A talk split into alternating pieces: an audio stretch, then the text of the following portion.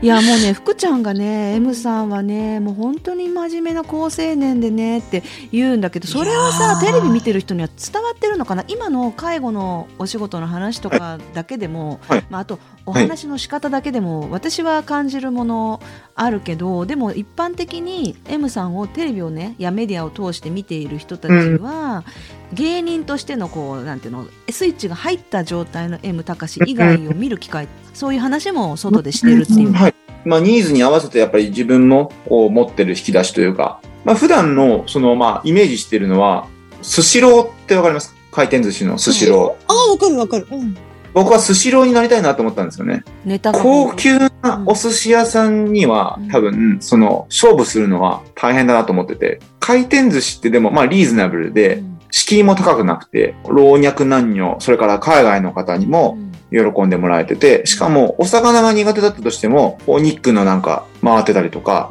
あるいはなんか、サイドメニューでラーメンとかお蕎麦とか、うどんとかも、子供が食べるのとか、いろんなデザート、いろんなメニューがあって、で、つまり、まあ、エンターテインメントをですね、その、まあ、キサラでも感じたんですけど、まあ、とにかく先輩たちがすごかったんで、この世界で生き残っていくには、やっぱりニーズがなければ、ただの趣味でしま終わってしまうなと思ったので、自分が、まあ、好きなこと、得意なことを経験してきたことと、世の中のニーズがちゃんと噛み合うものを探していかなきゃなと思った時に、やっぱり自分の得意な引き出しをたくさん、あるいは経験してきたことで、そのまあニーズに。なので、まあ、スシローのようなエンターテイナーを目指したいなっていうのはずっと思って、この、えっ、ー、と、ちょ、今年で僕芸歴10年なんですけど、まあ、日々、あの、精進、現状打破と思ってやってますね。子供の頃に流行りの音楽を聴かせてもらえなかったり、はい、前川清、バンバ博文とかを聞かそそのお父さんはさ、あの、はい、お父さんが芸人になりたいって言った時に反対しなかった？一番最初はめちゃめちゃ反対してましたね。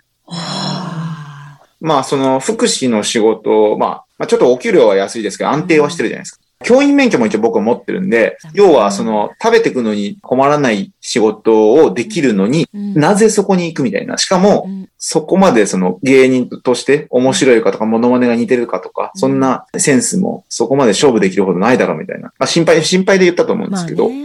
えっ、ー、と、10年前というと、ちょうど東日本大震災があった年で、で、えっ、ー、と、まあ、人生一回きりだし、まあ、悔いなく挑戦したいなって思いがあったんですけど、まあ、その、なぜそこのエンターテインメントに進んだかっていうのが、うん、まあ、ちょっとまた一つポイントがありまして、うん、その、先ほど自閉症のお話をしましたが、うん、僕がちょうど施設入った時が、ちょうど施設がオープンしたばっかりだったんで、もう割と好きなことやらせてもらってたんですよね。あの、オープニングスタッフだったんで。で、そこで、とある利用者さんとの出会いが僕の人生、運命を変えたんですけど、あの、自閉症でピアノが弾ける方がいらっしゃったんですね。で、その方は重度な知的障害をお持ちで、まあ喋れたりはするんですけど、いろいろ溜まってくると物壊しちゃったりとか、結構激しい方だったんですただ、ピアノが弾けるんですよ。で、しかも、ピアノ習ったことなくて、楽譜も読めないんですけど、聞いた音を弾けちゃうんですよね。すごい。うわ、すごい。すごい。自己流で、だから、あの、なんかあれ？この時間ラジオ体操やってたっけ？と思ったら、その人が部屋で弾いてたりとか。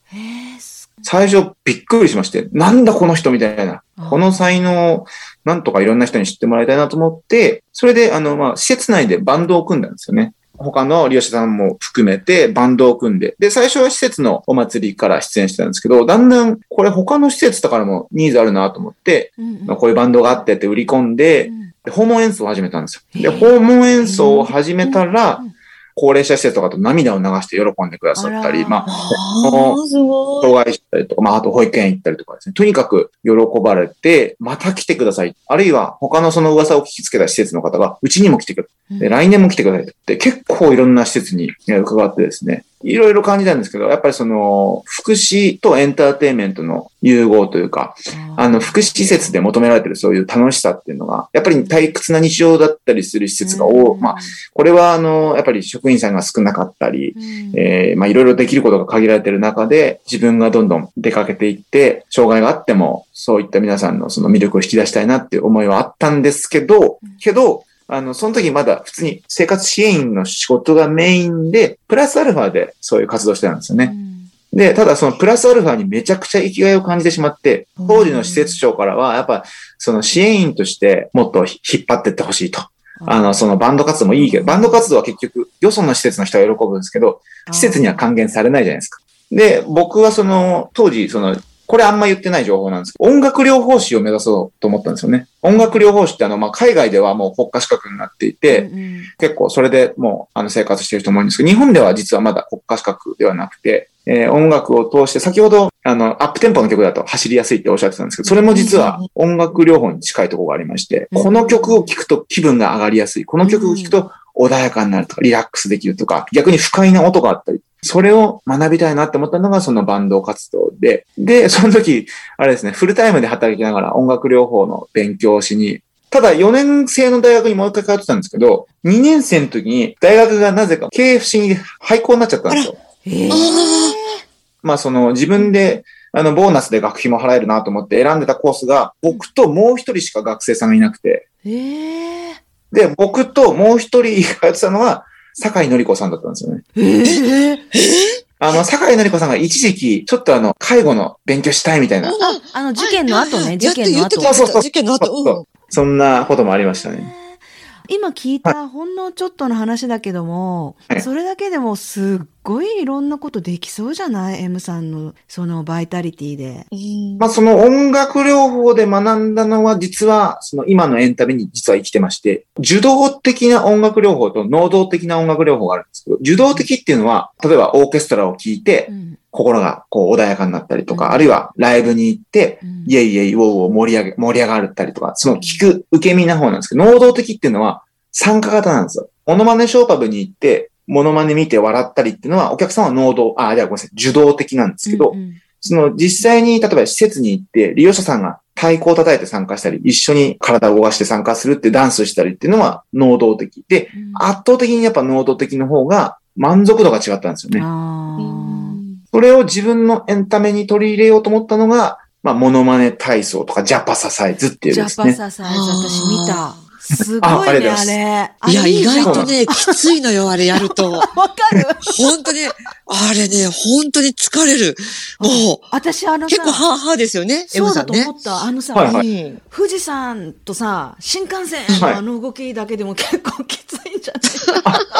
いあの、YouTube にも上がってるんで、ぜひご覧いただけると嬉しいです。あれいいよ。あれは、うん参加型エンタメの象徴ですね。参加するだけでエンタメにもなるし、かつめちゃくちゃエクササイズにもなる。敷居を低くして、けどやってみたら実はいい運動になってるっていう、そういうものをうん作りたいなって思ったのは、その音楽療法を学んだのがベースになってる部分はありますね。なんかね、音楽って、まあ私も福ちゃんもね、音楽、歌、ね、歌謡曲なりなんなりすごい好きだけど、はい、はい、はい。音楽の力っていうのはやっぱりね、ちょっと計り知れないね、すごい不思議なパワーをいっぱい秘めてるなっていうのは日頃やっぱ感じうん感じるんだよね。で、あその、うね私、さっき自閉症の子供たちと触れ合うこと、経験があったっていう話もしたんですけど、割とね、はいそういうこう、問題を抱えている子供たちとかと、まあ、会うことがあったんですね。そういう時にね、歌とかね、すごいいいんですよ。やっぱ心塞いじゃってると歌とか歌わないんだけど、こっちが勝手にはい。鼻歌とか、勝手に歌ってるふりして、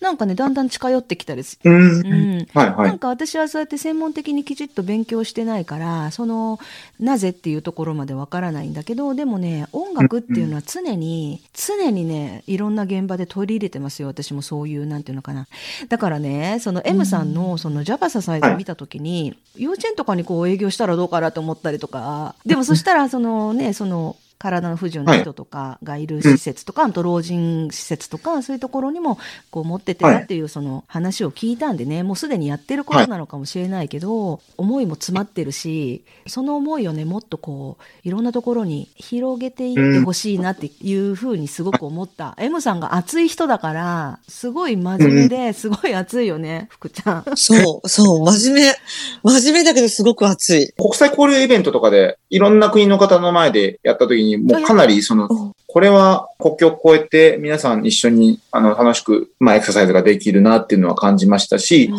テレビとかでも、えっと、一応スペインと、あと中国では放送していただいたこともあって、そこでもやっぱり国が違ってもこう喜ん。でいただけるなっていうのもありましたし、あとは、あの、保育園は今毎月行ってて、あ、あの、月に体育の授業をやらせてもらってるんですけど、そこで、あの、ジャパスサイズをしてから、かけっこやったり、あの、いろいろボール使ったり、マット使ったりやってまして、まあ、福祉施設は、うん。コロナ禍の前までは、毎週行ってる施設と毎月行ってる施設の何箇所かあったんですけど、今すべてこの1年お休みになってるので、早く行きたいなっていうのはね、あるんですけど、まあ、じゃあもうやってるんだね、それね、いろんなところで。まあ、あとマラソン大会のウォーミングアップを任せていただいているので、そこでやってて、で、嬉しいのはやっぱ、その、あの親子とかの方がですね、うん、あの、このジャパスサイズをしたくてマラソン大会に参加してますって言ってくれると、いや、本当嬉しいなっていうのはありますね。いや、あのね、私たちの番組ではね、その、笑ってね、免疫を上げてコロナ対策しようってことでね、この番組始めたのね。私たちはいつも思い出し笑いでゲラゲラやってるんだけど、その、昭和ハッピー推奨のコロナ対策エクササイズとして、渋谷哲平のね、ディープっていうのをね、今まで押してたんだけど、今度からさ、M さんのジャパンサイズにししようよ。ありがたいです、ね、みんなに、みんなに紹介しようよね、福ちゃん。ねえ、本当に M さんは本当ちっちゃい子供から、ね、おじいちゃんおばあちゃんまで、しかも日本だけではなく海外まで。すごいね。すごい、すごいよね、本当私と M さんは中で考えてることすごい似てる。私も実は真面目なんだよ、福ちゃん言言っとくけど。あら、あらそうなの？じゃあ不真面目私だけじゃん。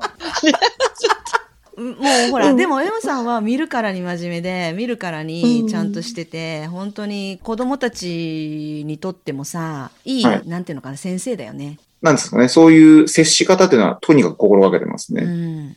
でもさ自分がそうやってちゃんとしてても例えば、はい、M さんが、まあ、芸能界とかいて、はい、なんかやったら上から来られる時とかしょっちゅうあるでしょ？いやもうそのやっぱりザ理不尽な のことはたくさんあるんですけどまあまあでもそれは、まあ勉強というかですね、やっぱその学生時代がまああの、えー、しんどいことが多かったので、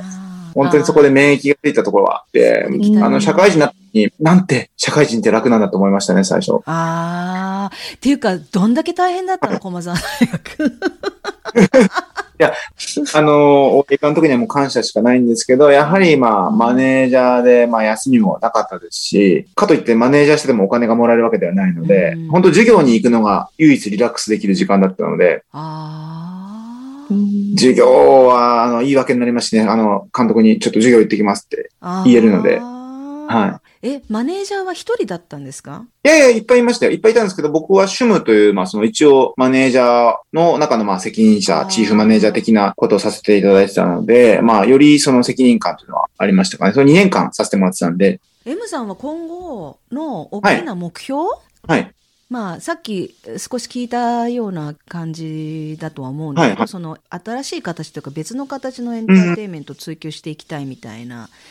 はいはい。なのかなとは思うんですけど、なんかこう。僕はその、えっと、もうちょっと数年前なんですけど、もう人生の方向性というか、それは決めていまして、うん、一番最初に好きになったのは、アンパンマンの作者の柳瀬隆さんの人生哲学である、人生とは喜ばせごっこっていう言葉がすごく心に柱としてそれがビシッときまして、人生とは喜ばせごっこっていうベクトル羅針盤にして、えー、自分が好きなこと、得意なことを経験してきたことで、世の中の方に、まあ、お役に立ったり、貢献したり、喜んでいただくっていう道に、方角に進んでいくまずその大きな行き先は決めたんですでもって、まあ今、モノマネアスリートに芸歴10年目なんですけど、コラムを書いたり、ラジオをやらせてもらったり、取材したり、走ったり、いろんな、まあ、あと福祉施設訪問、保育園、いろんな海外の方ともいろいろやってる中で、こう、モノマネアスリート芸人っていう捉え方よりも、自分で一番今、しっくりきてるのは、ウェルネスエンターテイナーっていう、心も体も元気に笑顔に健康にっていう、そういうエンターテイナーになりたいなって思ってて、ただ、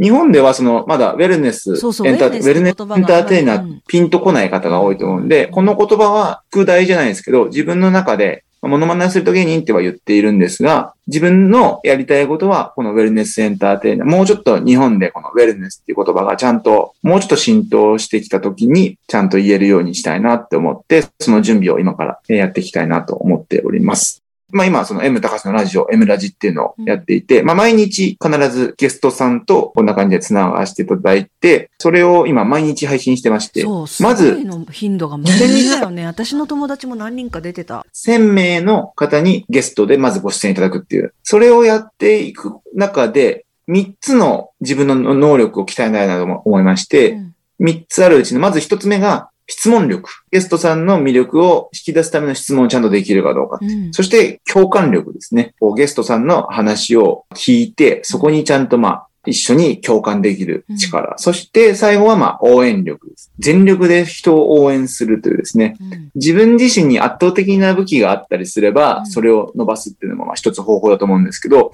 まあ自分自身にその本当に他を圧倒する超一流なものがあるわけではないので、人のことを全力で応援し続けたら人生どうなるんだろうっていうのはちょっと興味があって、第一目標として1000日で1000名のゲストさんに、約3年ぐらいなんですけどね、1000日っていうと。いや、なんかちょっと福ちゃん共通するとこあるよね。私たちの番組なんてのはちっぽけな番組だしね、とか。でも、もしたくさんの人がね、耳を傾けてくれるようになった時は、いいね、応援のうん場になる可能性がある。去年ね、車椅子ランナー、アスリートの木上幸太選手来ていただいて、はい。お話をいろいろね聞かせてもらったんだけどその時の私の思いっていうのは、私ねずーっとその障害者アスリートとの関わりっていうのも10年以上あって彼らにいろんな話を聞いてきていてもうね、はい。私に何ができるだろう何ができるだってずーっと思ってたのね。で自分がちょっと書いてる書いて記事を出してるところとかがあったりするとそういうところに